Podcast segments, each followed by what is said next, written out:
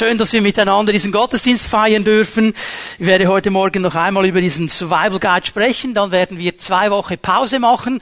Ganz einfach darum, weil Barbara und ich zwei Wochen abwesend sein werden. Wir haben einen Teil unserer Ferien für dieses Jahr, die dann heute nach dem Gottesdienst beginnen. Und dann werden wir nach unseren Ferien noch einmal hineinschauen in dieses Thema, das uns noch einige Zeit beschäftigen wird. Ein ganz, ganz wichtiges Thema. Aber wir müssen das Anliegen Gottes hier verstehen. Gott möchte uns vorbereiten. Gott möchte seine Gemeinde nicht einfach dem Zufall überlassen. Er möchte helfen, dass wir verstehen, in was für einer Zeit wir leben. Also wenn du mal Lust und Freude hast in den nächsten zwei Wochen, schau mal hinein in die Evangelien, wie Jesus immer wieder erwähnt, man soll die Zeichen der Zeit erkennen. Und Gottes Wort hilft uns dabei. Darum schauen wir da hinein und vieles, was wir sehen, erfüllt uns vielleicht im ersten Moment nicht mit Freude. Weil es wird uns vor Augen geführt, dass eine Gesellschaft, auch unsere Gesellschaft, sich immer weiter von diesen Wertmaßstäben Gottes entfernt, immer weiter von diesem jüdisch-christlichen Fundament entfernt und eigene Wege gehen will. Und hier hat Gott von Anfang an gesagt, das ist nicht ein gesegneter Weg. Der wird nicht aufbauen, der wird nicht nach oben führen, er wird niederreißen. Er wird den Menschen nicht zur Entfaltung bringen. Und da will Gott immer wieder hineinreden und uns durch sein Wort eben zeigen, was er darüber denkt, damit wir mit Hoffnung leben, mit Hoffnung durch diese Zeit gehen, hinweisen können auf das, was wir durch ihn verstanden haben, erkannt haben und den Menschen sagen, es gibt noch einen anderen Weg. Und es gibt einen besseren Weg. Und dafür stehen wir als Christen, dafür stehen wir als Gemeinde. Marco hat es schon erwähnt, 2. Timotheus 3. Schlag doch mit mir dieses Kapitel auf. Wir werden die ersten beiden Verse kurz anlesen. So ihr merkt, wir gehen ganz, ganz schrittweise vor, Wort für Wort, weil hier ist so viel drin, dass wir verstehen sollen. Und wenn man es einfach so schnell durchliest, ist immer die Gefahr, dass wir dann unseren Filter nehmen, denken, okay, das ist das, das ist das, das ist das. Aber Paulus hat hier in diesem Abschnitt, und der geht dann bis runter zu Vers 16. Es sind nicht nur die ersten beiden Verse, eigentlich geht dieser ganze Abschnitt bis zu Vers 16. Und Paulus hat hier unter der Inspiration des Heiligen Geistes ganz bewusst die Worte gebraucht, die er braucht. Und darum schauen wir hinein, um zu verstehen, um was es ihm genau geht. Vers 1.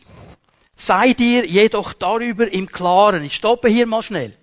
Es ist ganz stark, wie er das formuliert im griechischen Grundtext. Er will Timotheus, den Gemeindeleiter der Gemeinde von Ephesus, wirklich darauf hinweisen, dass jetzt etwas ganz, ganz Wichtiges kommt. Ich sage dir das ganz ausdrücklich. Ich lege hier einen Schwerpunkt darauf. Timotheus, achte darauf. Das ist ganz, ganz wichtig, was jetzt kommt. Das musst du wissen als Leiter. Das musst du wissen.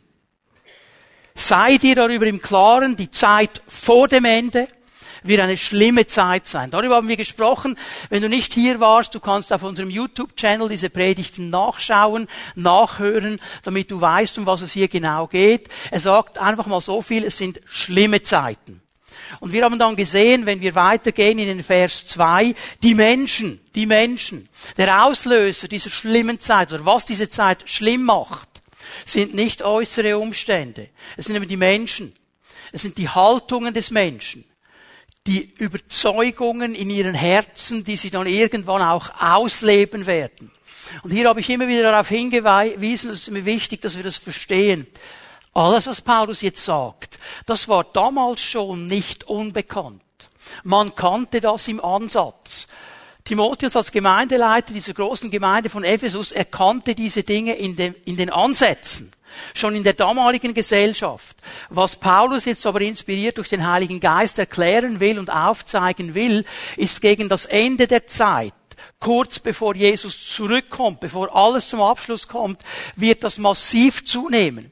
Es wird eine Gesellschaft sein, die diese Dinge akzeptiert und in einem ganz breiten Ausmaß auch laufen lässt. Wenn du etwas akzeptierst, wenn es in Ordnung ist, dann sagt auch niemand mehr etwas. Dann läuft es einfach. Dann gibt es keine Grenzen mehr. Und ich glaube, dass wir in dieser Zeit schon drin sind. Es wird noch schlimmer kommen, da bin ich überzeugt davon. Aber vieles davon sehen wir schon in unserer westlichen Gesellschaft. Ich spreche hier bewusst von der westlichen Gesellschaft.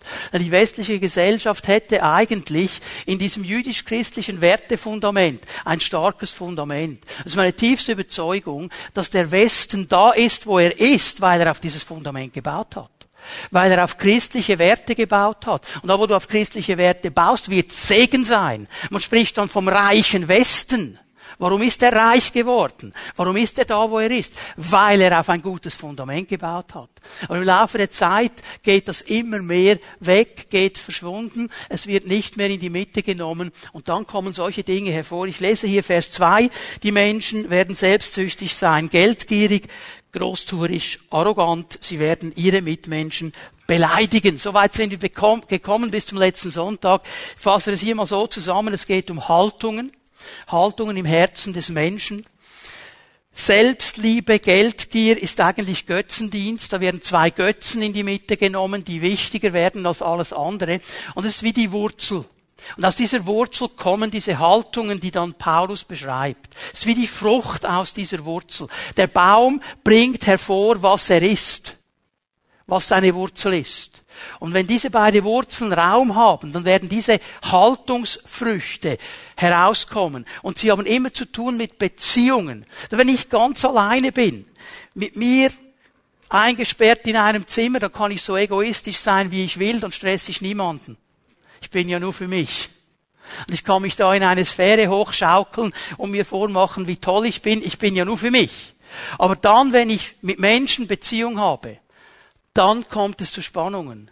Weil dann merkt man, jetzt ist Beziehung nicht mehr möglich. Darum habe ich am letzten Sonntag eben zu, über diese Generation beziehungsunfähig gesprochen. Wenn es nur noch um mich geht, werden alle anderen zu Statisten. Gott hat uns aber als Wesen der Beziehung geschaffen. Der Mensch ist ein Beziehungsmensch, ich sag's mal so. Er wurde geschaffen mit diesem tiefen Hunger nach Beziehung. Er will ein Gegenüber haben. Sehen wir sehr schön am Anfang schon der Bibel in der Erklärung der Schöpfung, dass der Mensch hier war und er ein Gegenüber gesucht hat und Gott ihm auch ein Gegenüber gegeben hat. Einmal auf der geistlichen Ebene die Beziehung zu Gott, dann aber auch auf der zwischenmenschlichen Ebene zu den Menschen um ihn herum. Der Mensch sucht Beziehung. Er will Beziehung. Er kann nicht ohne Beziehung sein. Menschen, die keine Beziehung haben, die werden irgendwann sonderlich. Die werden irgendwann speziell. Der Mensch ist für Beziehungen geschaffen. Darum wollen wir das auch. Darum ist gerade die Gemeinde, wo wir in Jesus zusammenkommen, eigentlich ein wunderbarer Ort, um auch diese Beziehungsfähigkeit auszuleben und zu lernen. Soweit sind wir gekommen und dieser Hauptpunkt, dieser Fokus Beziehungen, der wird uns eigentlich erhalten bleiben durch das ganze Kommende hindurch, was noch kommt. Das wird der Fokus bleiben. Jetzt möchte ich noch einmal darauf hinweisen, Timotheus, Leiter der Gemeinde Ephesus. Ephesus, eine Weltstadt in der damaligen Zeit, in der heutigen Türkei gelegen, war eine riesengroße Stadt. Da waren ganz viele Touristen, die immer wieder kamen. Und in dieser Stadt, man kann übrigens heute noch die Ausgrabungen besuchen. Also wenn du mal in der Gegend bist, da in der Türkei, unbedingt besuchen. Das lohnt sich, ist eine geniale Ausgrabung. Man sieht sehr, sehr viel und kann sehr viel dann einordnen, was im Neuen Testament beschrieben ist. Und einer der coolsten Orte an dieser Ausgrabung sind die Terrassenhäuser. Man hat eine Siedlung gefunden, eine Familiensiedlung, würde man heute sagen, von Terrassenhäusern. Darf ich mal bitten, das Bild einzuspielen? Dass ihr noch eine Idee habt. Es waren wirklich Terrassenhäuser, die sind jetzt unter einem großen Dach vor der Witterung geschützt. Die sind immer noch am Ausgraben. Aber es sind wirklich Terrassenhäuser, wie wir sie heute noch kennen. Auf der einen Seite links von mir aus gesehen die Terrasse, dann hier ein Blick rechts, dann hinein in diese Häuser. Die hatten also Häuser mit Wohnungen, Zimmer und so weiter. Und hier in diesen Terrassenhäusern haben viele Familien gewohnt. Und ich denke, wenn Timotheus diesen Brief gelesen hat, wo es so viel um Familie, um Beziehung geht, dann hat er wahrscheinlich auch an diese Terrassenhäuser gedacht, weil in diesen Terrassenhäusern, da haben ganz sicher viele Gemeindeglieder gelebt. Viele der Männer und Frauen, die Sonntag für Sonntag in den Gottesdienst kamen, die er kannte, die er betreut hatte, für die er der Hirte war, denen er helfen wollte, gute Beziehungen zu leben. Und er wusste, wie jeder Leiter es heute weiß, das sind Männer und Frauen, die bemühen sich, im Frieden zusammenzuleben. Das ist nicht immer so einfach. Ja, frisch verliebt im Honeymoon geht das einfacher. Aber wenn dann der Alltag wieder reinkommt, dann muss man sich manchmal auch um Frieden bemühen. Sie haben versucht, ihre Kinder in den Werten Gottes zu erziehen, weil sie wussten, wie wichtig das das ist. Damals wie heute. Und sie haben versucht, einen Unterschied zu machen in der Gesellschaft. Damals wie heute, indem sie diese Werte hochgehalten haben und ein Gewinn sein wollten für die Gesellschaft, in die Gott sie hineinstellt. Und diese Prinzipien spricht Paulus an, inspiriert vom Heiligen Geist. Und ich werde heute Morgen über eines der wichtigsten Prinzipien sprechen, denn wenn du Vers 2 zu Ende liest, dann steht hier noch etwas, es sind nur vier Worte. Sie werden den Eltern nicht mehr gehorchen. Ihren Eltern nicht mehr gehorchen. Als eine Haltung, als eine Hinweis auf diese letzte Zeit kommen diese vier Worte ganz am Schluss von Vers 2. Ihren Eltern nicht mehr gehorsam. Und hier geht es um einen Kern, liebe Leute, es ist mir ganz wichtig, was wir hier heute Morgen ansprechen. Es geht um einen Kern des geistlichen Lebens. Es geht um einen Kern auch in der Bibel. Es ist ein Thema, das immer und immer und immer wieder kommt. Weil die Beziehung zwischen Eltern und Kindern ist mehr als nur die Beziehung zwischen Eltern und Kindern. Und ich möchte versuchen, in der Zeit, die ich habe heute Morgen, euch dieses Prinzip zu zeigen. Und auch ein bisschen aufzuzeigen, was die Auswirkungen sind, wenn wir dieses Prinzip nicht achten. Weil das wird unser Leben torpedieren. Und ich bin überzeugt davon, vieles, was heute im Argen liegt, vielleicht auch in deinem und in meinem Leben, hat hier irgendwo eine Wurzel. Und das müssen wir neu verstehen und wieder neu hineinkommen in diese Gedanken und Ideen, die Gott uns schon gegeben hat in seinem Wort. Aber das sind gesunde Ideen und heilende Ideen und gute Prinzipien. Familie, und da sage ich euch nichts Neues, wird in unserer Zeit massivst angegriffen. Massivst. Es kommt zu einem Zerfall von Werten, auch im Bereich der Familie. Man darf fast nicht mehr Familie sagen, da bist du schon out. Nicht wenn du, ah, ah, da konservative, traditionelle Familie, Vater, Mutter, Kind. Kann man heute auch nicht mehr so sehen. Wird schon da in diesen Ansätzen angegriffen. Es kommt zu einem Zerfall des Respekts. Kein Respekt mehr zwischen den Generationen fängt in der Familie an. Es kommt aber auch zu einem Aufstand gegen Autorität. Wir leben in einer Gesellschaft, die diesen Gedanken tief verinnerlicht hat. Ich werde dann im Laufe der Predigt etwas dazu sagen. Da wird Autorität angegriffen. Mir hat niemand etwas zu sagen. Ich bin autonom. Ich sage, wie die Sache läuft. Ich bin mein eigener Chef. Paulus hat schon darüber gesprochen, ganz am Anfang von Vers 2. Das ist Egoismus und Selbstliebe. Ich genüge mir. Darüber spricht dieser Punkt. Paulus setzt bei diesem Kern an. Noch einmal wichtiges Thema schon im Alten Testament. Wenn du Zeit hast, die Ferienzeit ist ja eine gute Zeit, dann hat man oft ein bisschen mehr Zeit, mal ins Wort hineinzuschauen. Dieses Thema wird aufgenommen in den zehn Worten im zweiten Mose 20. Ich sage bewusst die zehn Worte. Wir reden von den zehn Geboten in der Regel. Das ist immer so der Gedanke, Gebot ist ein Verbot, das ist nicht gut. Im Hebräischen steht Dabar. Die zehn Worte. Gott hat zehn Lebensworte gegeben. Die sind immer gültig. Im Neuen und im Alten Bund. Weil es zehn Grundlagenworte sind, wie unser Leben gedienen kann. Und wenn er dann anfängt, die ersten vier Worte, da geht es um die Beziehung zu ihm. Ab dem fünften Wort spricht er über zwischenmenschliche Beziehungen und das erste, was er anspricht, ist die Beziehung zwischen Eltern und Kindern. Das ist der Kern. 3. Mose 19, äh, ab Vers 1. Vor allem Vers 3 dann, kannst du dir aufschreiben, mal nachlesen. Da spricht er darüber, wie sie leben sollen in diesem Camp in der Wüste. Und das allererste, was er hier betont, ist, ihr sollt den Eltern gehorsam sein, ihr sollt sie ehren. Das ist das erste, was er betont, weil er weiß, inspiriert vom Heiligen Geist, um die Wichtigkeit. Schau dir die Weisheitsliteratur an, vor allem die Sprüche, wie wichtig dieses Thema ist. Und da wollen wir miteinander ein bisschen hineingehen. Ich möchte in einem ersten Punkt ganz kurz erklären, was dieser göttliche Auftrag umfasst, den wir hier lesen. Wir gehen ins Alte Testament, 2. Mose 20, Vers 12. Ich lese dieses fünfte Wort hier mal. Ehre deinen Vater und deine Mutter. Mal so weit hier Ehre, dieses Wort Ehre, das hebräische Wort, hat eine breite Bedeutung. Es bedeutet achten, es bedeutet respektieren, es bedeutet aber auch gehorchen. Wenn ich achte und respektiere, dann höre ich auf das, was gesagt wird und werde das auch machen.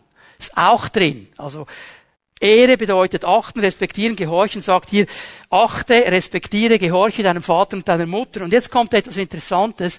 Damit. Damit. Also hier hat es jetzt eine Auswirkung. Das ist das einzige der zehn Worte, wo Gott sagt, das ist eine Auswirkung. Alle anderen haben sie auch, aber hier betont er sie noch. Damit du lange lebst auf dem Boden, den der Herr, dein Gott, dir gibt. Interessant. Die Art und Weise, wie ich mit meinen Eltern umgehe, meine Haltung zu ihnen hat eine Auswirkung auf mein Leben heute. Ob es gelingt oder nicht gelingt. Ob es allenfalls verkürzt wird. Ob es gesegnet ist.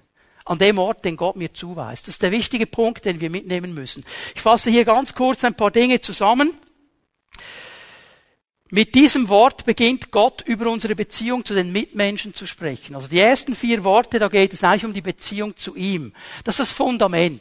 Auf diesem Fundament leben wir, weil wir eine Beziehung mit ihm haben dürfen, weil er unser Gott ist, weil wir neben ihm keinen anderen haben, weil wir keine Götzen anbeten, weil wir darauf achten, dass wir den Tag, der ihm gehört, ehren. Das ist Bundesbeziehung, das ist das Fundament. Und dann weiß er aber, dass er uns hineingestellt hat in eine Gesellschaft. Und jetzt fängt er ab dem fünften Wort an, darüber zu sprechen. Das allererste ist die Beziehung zu den Eltern. Weil er versteht, und Gott weiß das, wenn der Bund mit Gott die Grundlage ist von allem, dann ist eben diese Beziehung zu den Eltern die Grundlage der Gesellschaft. Nicht umsonst hat der Schweizer Dichter gesagt, zu Hause beginnt, was leuchten soll im Vaterland. Die Familie, die Beziehung Eltern-Kind einen ganz wichtigen Wert. Gott ist der Geber des Lebens. Leben kommt von ihm. Das gefällt mir in Israel, das sollten wir viel mehr machen, wenn man da anstößt mit einem guten Wein. Die sagen nicht Prost, sagen Lachaim auf das Leben. Auf das Leben. Wir sollten das Leben viel mehr feiern. Manchmal braucht es ja nur diese kleine Fliege und alles ist mühsam und mühsam. Wir sollten das Leben mehr feiern. Gott ist der Geber des Lebens. Er hat uns Leben gegeben. Aber, jetzt bitte mir gut zu, aber deine und meine Eltern sind der Kanal, durch den dieses Leben überhaupt auf diese Welt kommt. Ohne deine Eltern wärst du nicht hier. Es gab hier ein Joint Venture. Irgendwann in der Zeit. Zwischen Gott und deinen Eltern. Darum bist du hier. Bist du dir das bewusst? Sonst wärst du nicht hier. Gibt keinen anderen Weg. Ausnahme ist Jesus. Interessant ist dann weiter für mich, bin nur bei diesem einen Wort hier, dass es keine Altersbegrenzung gibt. Er sagt hier nicht, ehre deinen Vater und deine Mutter, bis du 16 bist und dann nicht mehr. Es gibt keine Altersbegrenzung. Schau mal, du bist immer Kind. Immer. Auch wenn du 70 bist, bist du Kind. Wenn du 70 bist und dein Vater 100, du bist Kind, der ist immer noch der Vater. Ja? Also ich hoffe einfach, dass du in der Stellung Kind bist, nicht in deinem Verhalten mit 70. Es gibt ja Leute, die sind mit 70 immer noch Kinder in ihrem Verhalten. Das wäre falsch.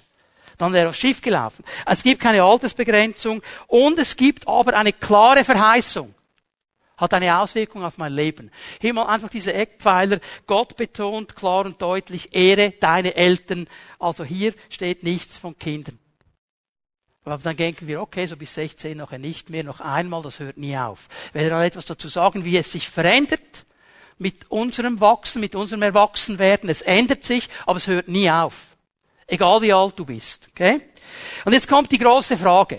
Wir stellen uns die natürlich, weil wir wollen ja immer alles wissen. Wir Europäer sind ja Spezialisten. Ja, warum? Warum? Warum sollen wir denn unseren Eltern gehorsam sein? Warum sollen wir sie respektieren? Warum sollen wir sie akzeptieren? Ich möchte hier mal Folgendes sagen. Paulus betont zusammen mit Mose, inspiriert durch den Heiligen Geist, ein Grundprinzip Gottes, ein Lebensprinzip Gottes, weil Gott es gesagt hat. Das wäre die einfachste Antwort.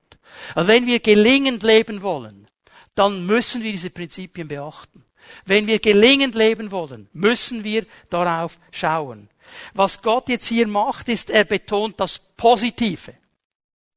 Der Feind Gottes, er will immer alles durcheinander bringen. Im Griechischen wird für ihn der Begriff gebraucht Diabolos. Diabolos bedeutet der Durcheinanderwirbler, der Durcheinanderbringer. Er will das, was Gott gesagt hat, was Gott gegeben hat, was die gute Ordnung Gottes ist, durcheinander bringen. Er will sie auf den Kopf stellen, er will sie verdrehen. Und weil ihm das in vielen Bereichen irgendwo geglückt ist, erleben wir auch heute viel Schaden, gerade in Beziehungen zwischen Eltern und Kindern. Das möchte ich gar nicht schönreden. Wir leben in einer gefallenen Welt. Und jetzt möchte ich ein paar Dinge mal dazu sagen. Es gibt keine perfekten Eltern. Es gibt keine perfekten Eltern. Menschen haben Schwächen. Menschen haben Fehler. Menschen können nicht immer gerecht handeln und auch nicht immer ausgewogen. Menschen sind Menschen. Gott alleine ist perfekt. Und trotzdem sagt dieser perfekte Gott, ehre deine Eltern. Ich weiß nicht, wie es dir geht. Aber vielleicht hast du Eltern erlebt, wo du sagst, hier habe ich aber nichts zu ehren. Was sollte ich bitte schön ehren?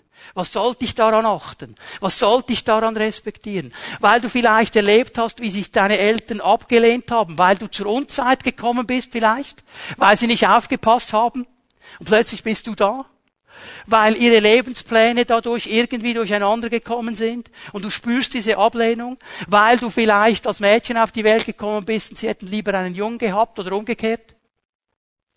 Weil dein Vater hätte so gern einen Buddy gehabt, um Fußball zu spielen.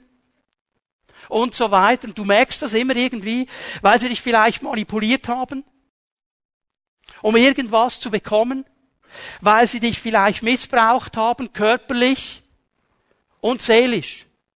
Weißt du, in unserer Gesellschaft, wo so viele Ehen auseinanderfallen, wo der Vater dann plötzlich nicht mehr da ist, abwesend ist. Wie viele junge Männer werden missbraucht von ihren alleinerziehenden Müttern, weil die Mütter erwarten, dass der Sohn jetzt irgendwo dieses Manko auffüllt. Und der kleine 10-, 11-Jährige sollte jetzt Vater sein. Ich spreche nicht von einer sexuellen Komponente. Schließ das mal aus. Aber was machst du mit einem Jungen mit 10, 11 Jahren, wenn er spürt, jetzt sollte ich hier eigentlich die Vaterrolle übernehmen, die Mannesrolle, äh, an der Stelle von meiner, an, an der Seite von meiner Mutter, es wird ihn nicht gut aufwachsen lassen, es wird ihn prägen. Vielleicht hast du solche Dinge erlebt. Ungerechtigkeit, einem Vater, der immer zornig war und so weiter. Und jetzt sagst du zu mir, ah, und jetzt willst du einfach, dass ich so tue, als ob. Einfach weil die Bibel sagt, ehre deinen Vater, deine Mutter. Was ist jetzt los? Guter Gedanke. Ich möchte dir zwei Antworten dazu geben. Weil ich merke eines, liebe Leute, Gott möchte Heilung schenken heute Morgen. Er möchte Heilung schenken heute Morgen. Er möchte dich freisetzen. Dein Leben gelingt nicht, weil hier Dinge im Morgen liegen. Und das möchte er ändern. Er möchte dich freisetzen. Es ist mir egal, wie lange du das schon mit dir herumträgst. Für Gott ist kein Ding unmöglich, aber er wartet immer auf unsere Entscheidung. Ich möchte immer Folgendes sagen. Gott gibt uns den Auftrag, die Rolle der Elternschaft zu ehren. Ich werde gleich erklären, was ich meine. Er gibt uns den Auftrag, die Rolle der Elternschaft zu ehren. Schau mal, es gibt verschiedene Autoritäten in unserem Leben. Weil wir müssen lernen, damit umzugehen. Und die allererste Autorität ist die Autorität deiner Eltern.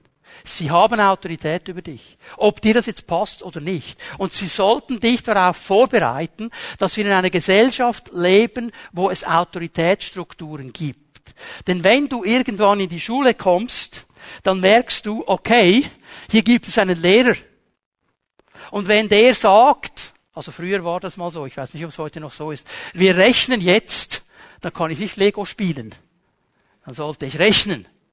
Der ist der Chef.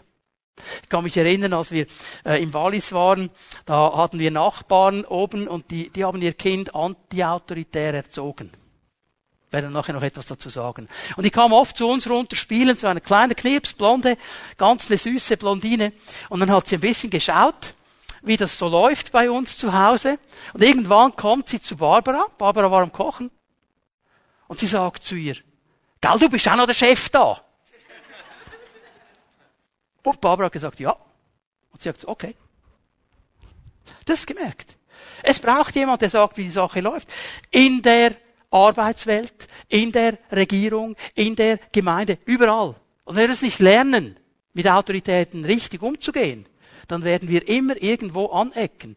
Aber hier hast du ein, ein, ein, ein Fundament, ein erstes Fundament, wo du das lernen kannst. Autorität, schreib dir das auf. Autorität sind das Fundament einer geordneten, funktionierenden Gesellschaft. Und wenn du das nicht mehr hast, dann wird es nicht mehr funktionieren. Und Gott ruft jetzt primär mal dazu auf, diese Rolle zu ehren. Diese Rolle. Denn dein Vater und deine Mutter mit all den Fehlern, die sie gemacht haben, sind trotzdem dein Vater und deine Mutter. Gott hat nicht gesagt, ehre die, die alles gut gemacht haben. Ehre sie, weil sie Vater und Mutter sind. Und hier ist ein Riesenbereich für Fehler offen, das ist mir absolut bewusst. Und darum kommt es zu Verletzungen. Aber was Gott sagen will, sie sind deine Eltern. auch beim besten Willen und bei den besten Absichten nicht perfekt. Niemand, der Autorität hat. Niemand. Niemand. Aber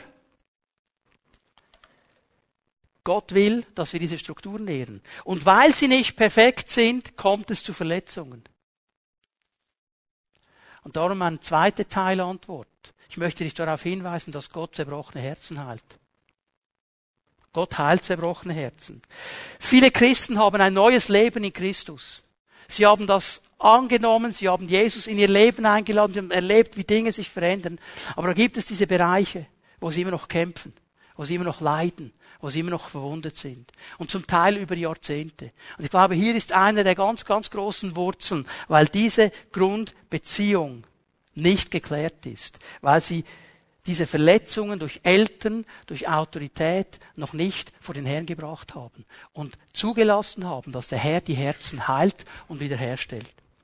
Jesus hat am Kreuz jede Verletzung und jede innere Wunde getragen. Kannst du dich erinnern an den entscheidendsten Moment am Kreuz? Der schlimmste Moment des Kreuzes. Wo Jesus ausrufen muss, mein Gott, mein Gott, warum hast du mich verlassen? Jetzt musst du wissen, dass Jesus durch die ganzen Evangelien hindurch Gott immer als Vater angesprochen hat. Hat immer Vater gesagt. Und jetzt sagt er Gott. Und jetzt merkst du diese Distanz, die da ist zwischen dem Sohn und dem Vater, weil Sünde auf Jesus war. Und der Vater nicht mehr einfach sein Gesicht zu Jesus drehen konnte. Jesus weiß, was es heißt, abgelehnt zu werden. Er weiß es. Und schon Psalm 147,3 sagt, er schenkt denen Heilung, die ein gebrochenes Herz haben, deren Herz zerbrochen ist. Weil hey, jedes Kind, jedes Kind wünscht sich die Annahme des Vaters. Der Mutter auch. Wieso sage ich Vater? Weil die Sprüche eines klar machen. Die Krone des Kindes ist der Vater. Hier ist ein Geheimnis drin. Ich kann es dir auch nicht erklären. Das heißt nicht, dass die Mutter nicht wichtig ist. Mutter ist auch genau wichtig. Aber irgendwie liegt was drin. Ich höre die Kinder immer darüber sprechen, welcher Papi mehr Kraft hat. Also ich habe noch nie gehört, dass einer gesagt hat, hey, meine Mutter kommt und drescht deine Mutter nieder. Aber der Vater, okay?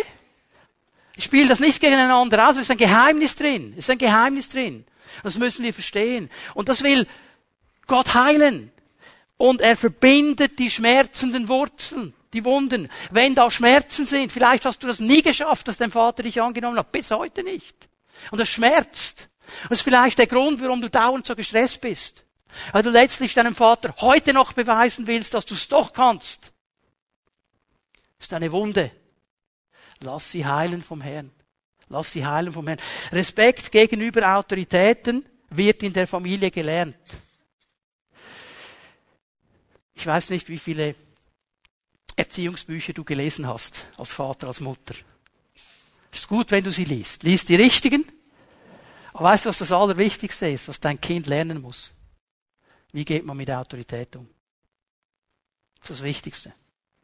Weil in dieser Welt wird dieses Kind immer wieder mit dieser Spannung zu tun haben. Und es muss es lernen. Und es muss es zu Hause lernen. Die Familie ist der Ort, wo man diese Dinge lernt. Und wenn es da nicht gelernt wird, in der natürlichen Familie, dann hast du noch eine Chance, wenn du dann in die geistliche Familie kommst. Dann kann man das in der Gemeinde noch lernen. Aber je älter man wird, desto schwieriger wird es, diese Dinge zu lernen. Aber es ist ein ganz, ganz wichtiges Prinzip. Respekt gegenüber Autorität bestimmt nämlich mein Leben immer. Immer. Immer. Schule,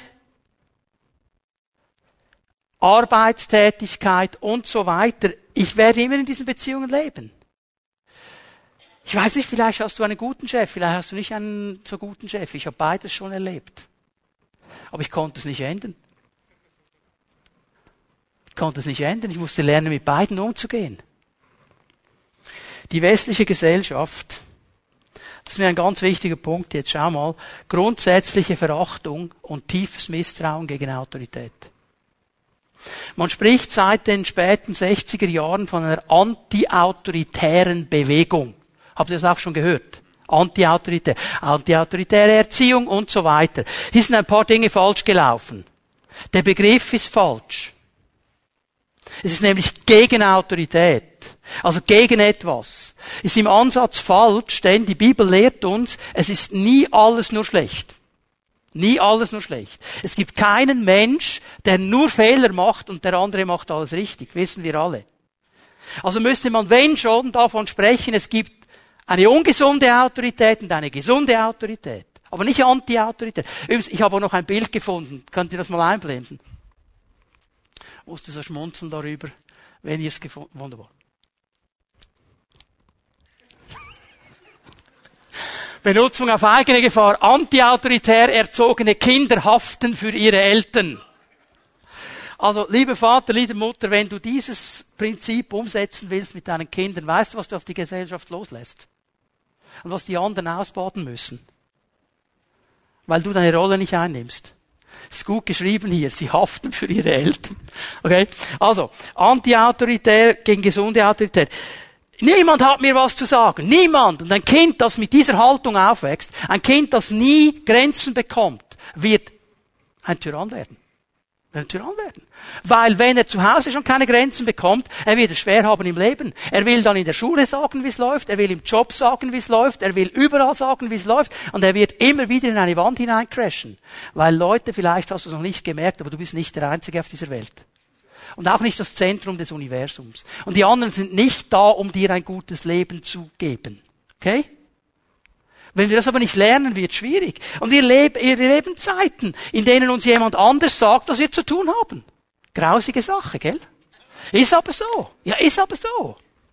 Ja, hallo, ich habe mal versucht anzurufen, als die Steuerrechnung kam. Ich gesagt, ja, aber hallo, jetzt können wir darüber reden. Nein. Sie haben die Zahlen eingegeben, das ist unsere Berechnung, Punkt. Diskussion abgeschlossen. Okay? Kann man nicht drüber reden, finde ich nicht so toll. Ich habe das Gefühl gehabt, ein bisschen weniger wäre auch genug. Okay? Aber, aber wir müssen, es gibt Bereiche, da sagt jemand anders, wie es läuft und nicht ich. Und dieses Prinzip, Leute, das lernen wir in unseren Familien. Unsere Eltern sind die erste Autorität über unser Leben, auch wenn sie Fehler machen. Ich weiß, das gefällt uns jetzt nicht, aber es ist so.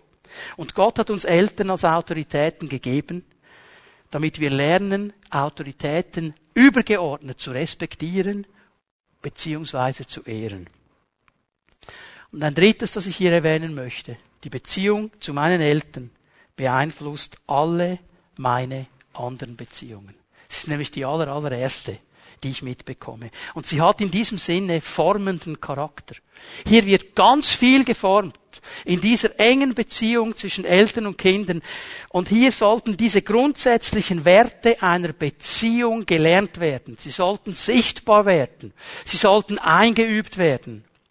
Weißt du, ich bin überzeugt davon, dass viele, viele Verhaltensmuster, die du manchmal nicht mal einordnen kannst, du denkst, pff, Wieso reagiere ich immer so? Was, was ist eigentlich genau der Punkt? Die haben irgendwo ihre Wurzel da.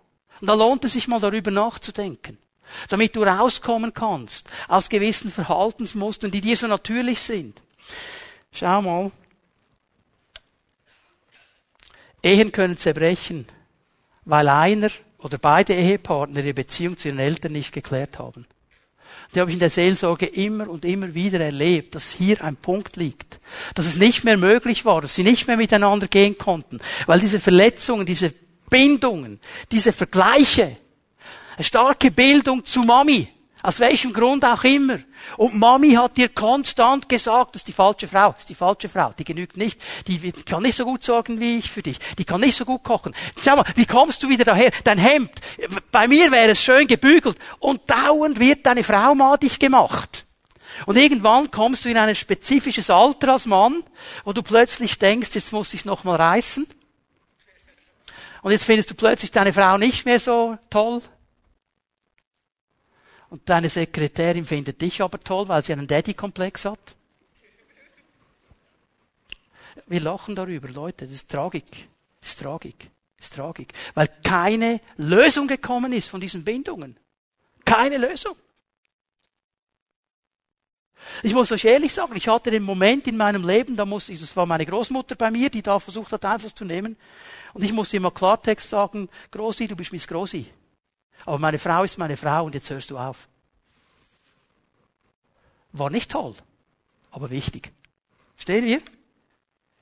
Studien haben gezeigt, dass Menschen mit einer guten, bereinigten Beziehung zu Eltern weniger stressanfähig sind. Weniger Psychologen haben es herausgefunden. Und es macht mir Sinn, denn wenn du nämlich dauernd versuchst, deinen Eltern jetzt noch was zu beweisen, die Dinge dauernd noch irgendwie gut zu machen, hast du einen konstanten Stress. Und weißt du, was das Tragische ist? Gerade bei Menschen, die mit Gott unterwegs sind, sie wälzen das auf ihre Beziehung zum himmlischen Vater. So wie der natürliche war, ist auch der himmlische. Sie versuchen dauernd irgendwas zu beweisen. Du musst gar nichts beweisen. Du bist aus Gnade gerettet. Und alles, was du tust, soll aus Gnade geschehen. So, okay. Ich muss mich sputen. Ich muss noch ein paar Tipps geben, wie geht's? Wie kann ich denn meine Eltern ehren? Wie geht denn das? Was soll ich jetzt genau machen? Okay, ich habe verstanden. Wichtig. Was mache ich jetzt ganz genau damit? Weil Erinnere dich daran, Survival Guide. Wir wollen ja versuchen, einen Gegenpunkt zu geben. Wir wollen hier das Gelingende von Gott suchen. Wie geht das? Wie geht das? So, das ganz kurz zusammenzufassen. Und ich möchte hier mal sagen, ähm, die Antwort auf diese wichtige Frage wird eine dreiteilige sein, weil es immer zu tun hat mit einer Lebenssituation. Okay? Und ich fange mal bei den Kindern an. Was bedeutet es für Kinder? Kinder im Sinne von Kinder im Alter. Epheser 6, Vers 1. Hier nimmt Paulus den Gedanken auf, ihr Kinder, gehorcht euren Eltern, sagt er. Ähm, hier geht es um ein Kind im Alter von vier bis zwölf Jahren plus minus im Zusammenhang. Das ist hier der Gedanke. Also hier betont er, Kind vier bis zwölf Jahre, betont er ganz klar, gehorche. Was heißt gehorchen? Was heißt gehorchen? Der Gedanke hier ist der, tu, was die Eltern sagen. Willig, ohne Murren und so fort. Das wäre, ja, die Eltern sagen Amen, Halleluja. ist klar, das wäre der Gedanke, okay? Das wäre der Gedanke. Aber die, die Bibel macht eigentlich eines klar, und dieses Bild müssen wir auch entwickeln. Solange ich unter dem Dach meiner Eltern lebe, sind sie meine Autorität. Solange ich da lebe, sind sie meine Autorität. Weil ich von ihnen abhängig bin. Denk mal darüber nach. Wenn ich mal frage jetzt, ähm, wenn deine Eltern für deine Verpflegung, deine Bekleidung, dein Handy-Abo, deine Versicherungen, deine Unterkunft und so weiter aufkommen, dann haben sie auch das Recht zu sagen, wie es läuft unter diesem Dach, oder? Amen. Das vergessen wir. Das vergessen wir. Ja, wieso muss ich jetzt ein Ämtli machen? Warum hast du ein Handy? Ja, was hat das mit dem Ämtli zu tun? Ganz einfach, du hast ein Handy, weil dein Vater arbeiten geht und deine Mutter vielleicht auch. Darum bringen sie Geld nach Hause. Darum kannst du ein Handy-Abo lösen. Also es ist richtig, dass du auch etwas tust dafür. Darum. Darum. Darum ist, bitte, liebe Eltern, bitte, gebt euren Kindern ein Amt, ein Amtli. Nicht ein Riesenteil, das sie überfordert, aber angepasst. Aber gebt ihnen eine Aufgabe. Sie müssen das lernen.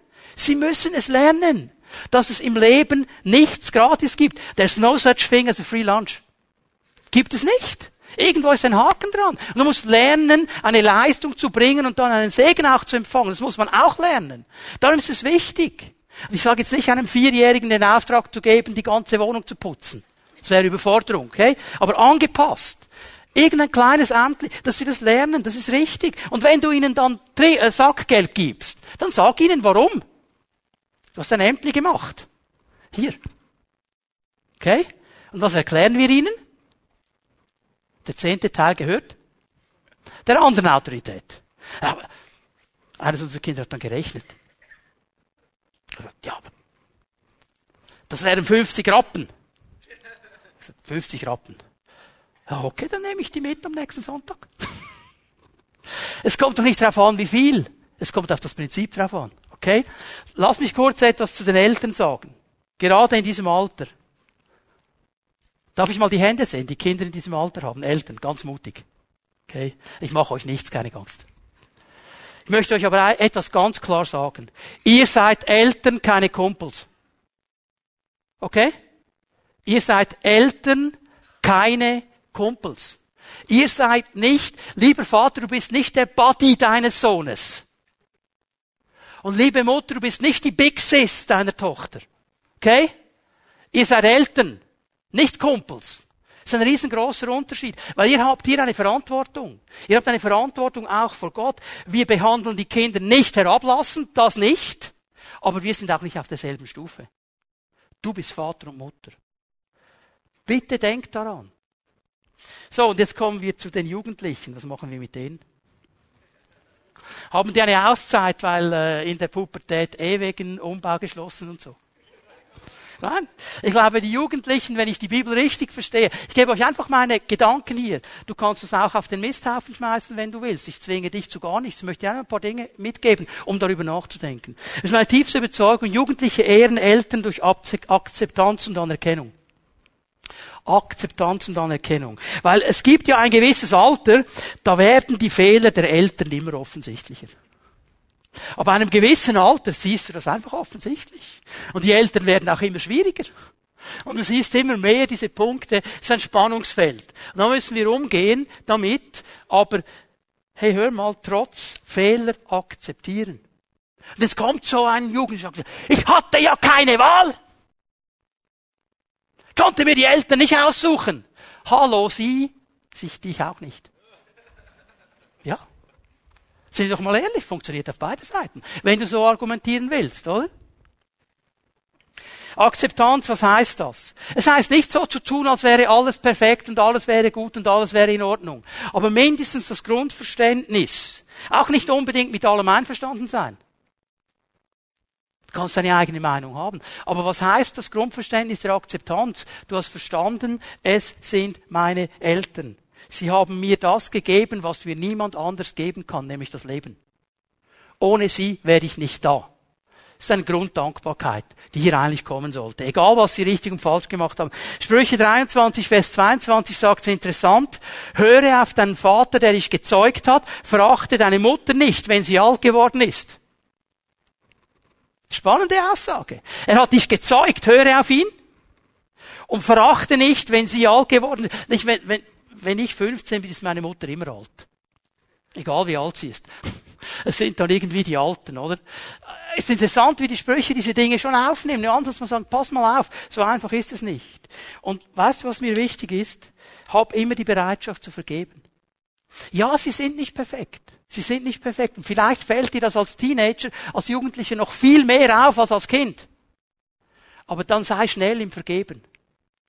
Denn ich glaube, die Eltern wollen letztlich das Beste. Und Menschen, die vergeben können, die das lernen und schnell lernen, die haben weniger Mühe, andere zu akzeptieren, zu ehren und zu schätzen, weil sie gelernt haben zu vergehen. Was heißt das? Anerkenne und schätze, was deine Eltern für dich getan haben. Denk mal zurück, lieber Jugendlicher. Wer hat dich gepflegt, wenn du krank warst? Wer war da nächtelang vielleicht an deinem Bett, hat deinen Rotz aufgeputzt, Zwiebback gebracht, Tee gebracht, Haferschleimsuppe gebracht. Ich möchte niemanden Appetit verderben. Okay. Wer hat dich durch schwierige Zeiten getragen? Wer war da? Konntest nach Hause kommen, sie waren da. Sie haben sich Zeit genommen. Vielleicht nicht immer so viel, wie du dir gewünscht hättest, aber sie waren da. Mindestens so viel Dankbarkeit dürfte sein. Und es gilt noch immer, wenn du abhängig bist von ihnen, unter ihrem Dach bist, haben sie Autorität. Okay? Ich habe mit unseren Kindern einen Deal gemacht. Jetzt könnt ihr denken, das sind ja Rabeneltern. Ich habe gesagt, in unserem Haus gibt es gewisse Prinzipien. Eines davon ist, am Sonntag besuchen wir den Gottesdienst. Ich habe mir gesagt, ihr könnt am Samstagabend in den Ausgang gehen. Ihr könnt von mir aus auch um 5 Uhr morgens zurückkommen. Aber ihr seid im Gottesdienst. Solange hier in meinem Haus seid, ist das ein Prinzip. Okay? Und die kamen, weil sie verstanden haben, es ist ein wichtiges Prinzip. Ja, darf man das als Vater? Ja. Ja. Solange sie in meinem Haus sind, gibt es Hausregeln. Was sie außerhalb machen, kann ich nicht kontrollieren. Aber my home is my castle. Darf ich als Vater sagen. Übrigens, darf ich mal sehen, Eltern, die solche Kinder in diesem Alter haben etwa, jetzt wird aha, da sind auch ein paar. Also ich möchte euch auch etwas sagen. Du bist immer noch kein Kumpel. Du bist immer noch Vater und Mutter, okay? Immer noch. Natürlich angepasst auf die Entwicklungsstufe. Ähm, Du gibst ihm mehr Verantwortung, du gibst ihm mehr Raum. Ich möchte das Bild eines Flipperkastens nehmen. Kennt ihr den noch? Den alten Flipperkasten, da diese Bling-Bling-Dinge, die da so geknattert haben. Und hast du ja versucht, der Kugel mit ein bisschen auf der Seite und da ein bisschen, hast du versucht, die Kugel ins Loch, ins richtige Loch zu lenken. Kennt ihr das noch? Also versteh dich in diesem Alter wie ein Flipperkasten. Okay? Versuch, versuch Raum zu geben und versuch noch ein bisschen zu steuern. Nicht mehr wie bei einem Vierjährigen. Versuch das angepasst. Aber du bist immer noch der Vater, du bist immer noch die Mutter. Erst in der letzten Phase, und über die sage ich jetzt auch noch schnell etwas, kommt es auf eine freundschaftliche Ebene. Ja, was mache ich jetzt mit den Eltern, wenn ich selber schon erwachsen bin? Darf ich mal fragen, wessen Eltern leben noch? Okay. Gut. Und ich glaube, wir haben hier eine ganz wichtige, eine wichtige Aufgabe, auch wenn unsere Eltern jetzt älter geworden sind in unserer Zeit, in unserer Gesellschaft. Und ich möchte es mal so umschreiben. Erwachsene ehren ihre Eltern durch Bestätigung und Gemeinschaft. Ältere Menschen bekommen wenig Bestätigung in unserer Gesellschaft. Das betrifft auch unsere Eltern. Die sind nicht mehr in. Weil die Gesellschaft macht eines klar. Je älter, desto outer. Ich weiß, das ist nicht schön gesagt, aber es ist die Wahrheit. Je älter, desto outer. Also in ist, was jung ist, was agil ist, was perfekt ist.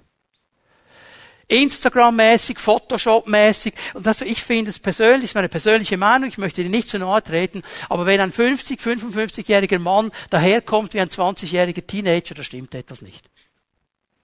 Sorry, da stimmt etwas nicht. Denk einfach mal darüber nach. Einfach weil man in sein will und noch, yo Mann, hey yo yo.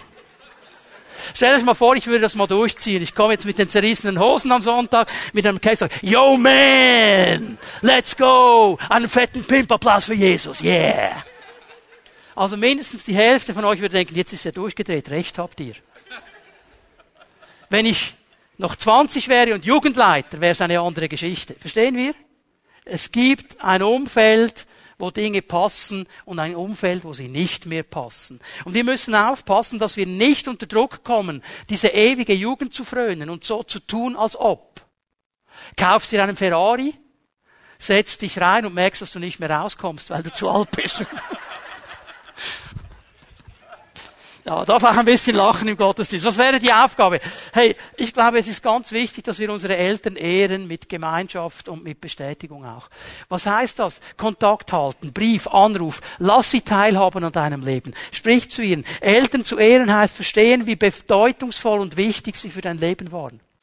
Und je älter man wird, desto mehr wird einem das bewusst. Und wie viele Männer und Frauen habe ich schon kennengelernt, die mir gesagt haben, hätte ich das nur noch klären können mit meinen Eltern, bevor sie gestorben sind, ich habe es verpasst. Lass es nicht so weit kommen, wenn sie noch leben. Lass sie teilhaben an deinem Leben. Erzähl ihnen, was läuft. Sag ihnen, dass vieles damit zu tun hat, dass sie dich aufgezogen haben und erzogen haben. Sprüche 3, Vers 27. Verweigere niemanden, der ein Anrecht darauf hat, deine Unterstützung, wenn du etwas für ihn tun kannst. Ganz generelles Prinzip, aber noch viel mehr für uns Christen. Weil Paulus setzt einen drauf. 1. Timotheus 5, Vers 8.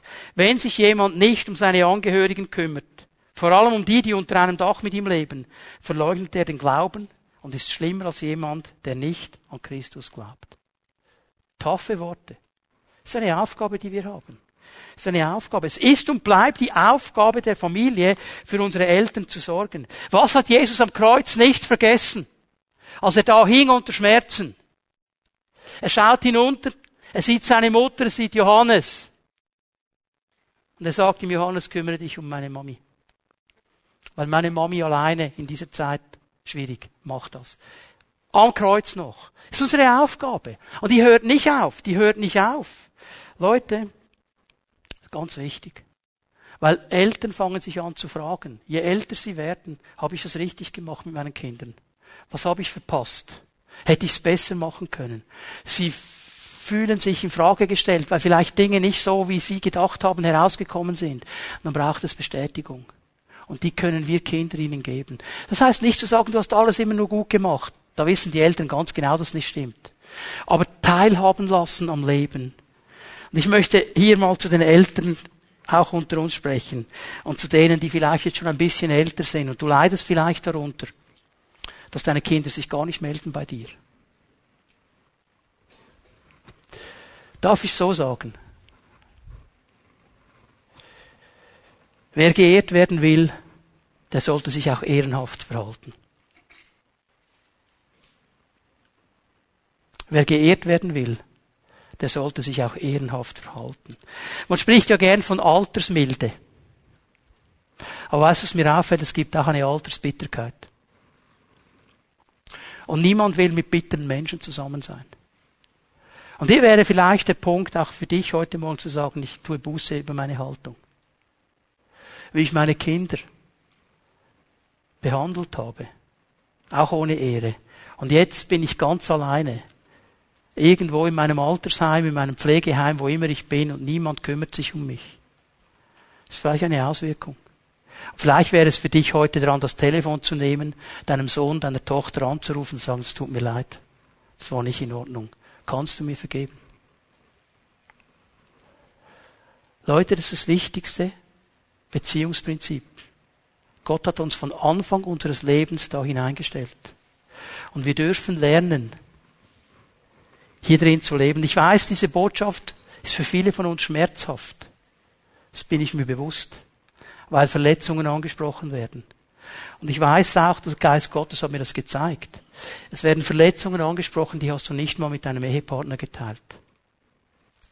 Aber in dein Stunden, wo du ganz alleine bist, diese Dinge hochkommen, dann leidest du genau unter diesen Verletzungen. Und ich möchte dich ermutigen heute Morgen. Es gibt einen Weg zur Heilung. Und Jesus ist hier. Und er möchte dich berühren. Und er möchte dich freisetzen. Ich möchte dir es ganz einfach und schnell sagen. Werde ehrlich und bring deinen Schmerz zum Kreuz. Hör auf, das niederzudrücken. Hör auf, das irgendwo wegzudiskutieren. Werde einfach ehrlich. Komm zu Jesus ans Kreuz und sag, hey, das ist das, so fühle ich mich. So fühle ich mich. Ehrlich werden. Und das zweite, entscheide dich, deinen Eltern zu vergeben. Entscheide dich dazu. Es ist ein Entscheidungsmoment.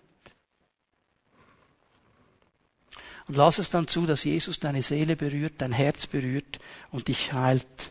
Und bitte, bitte, lass es dann nicht da. Mach es praktisch. Versöhne dich mit deinen Eltern. Versöhne dich mit ihnen.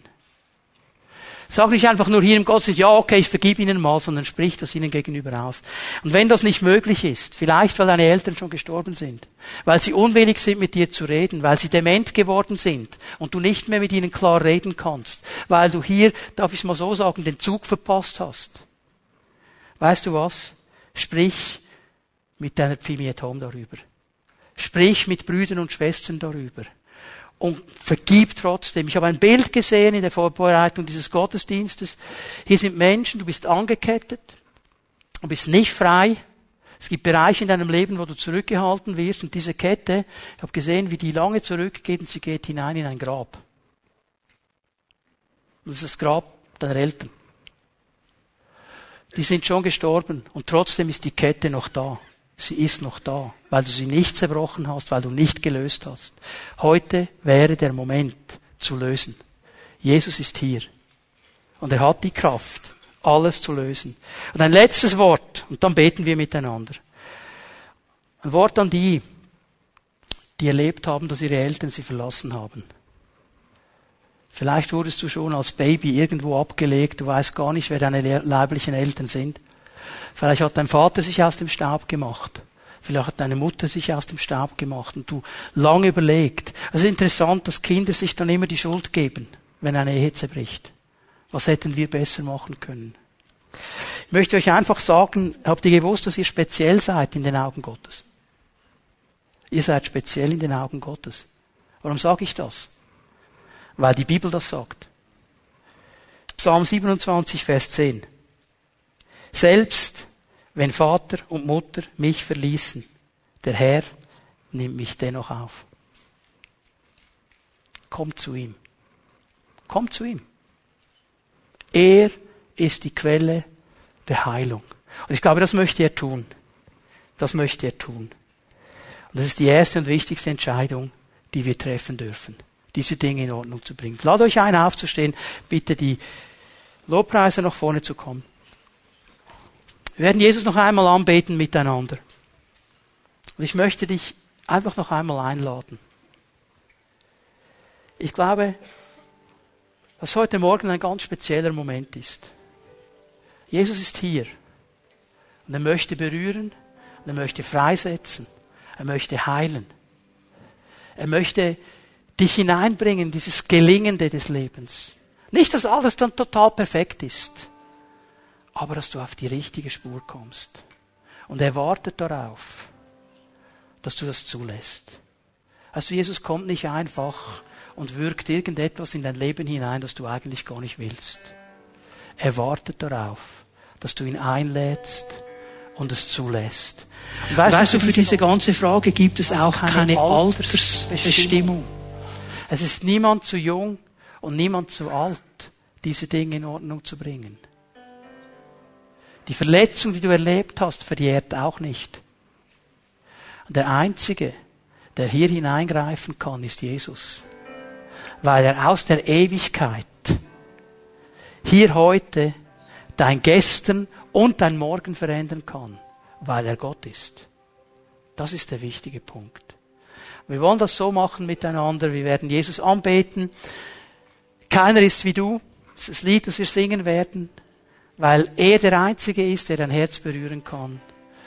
Und wenn er zu dir gesprochen hat, wenn es etwas gibt in deinem Leben, wo du sagst, das werde ich in Ordnung bringen, das ist eine Verletzung, ich möchte die Heilung von Gott, ich werde vergeben, was auch immer das ist, dann hab doch den Mut, jetzt, wenn wir dieses Lied singen, aus deiner Reihe herauszutreten und hier nach vorne zu kommen und vor Jesus zu stehen und sagen, Herr, hier bin ich, hier ist mein Herz, hier ist meine Verletzung, hier ist meine Seele.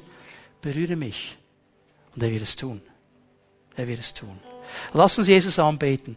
Komme zu ihm und empfang die Befreiung, die er dir schenken möchte.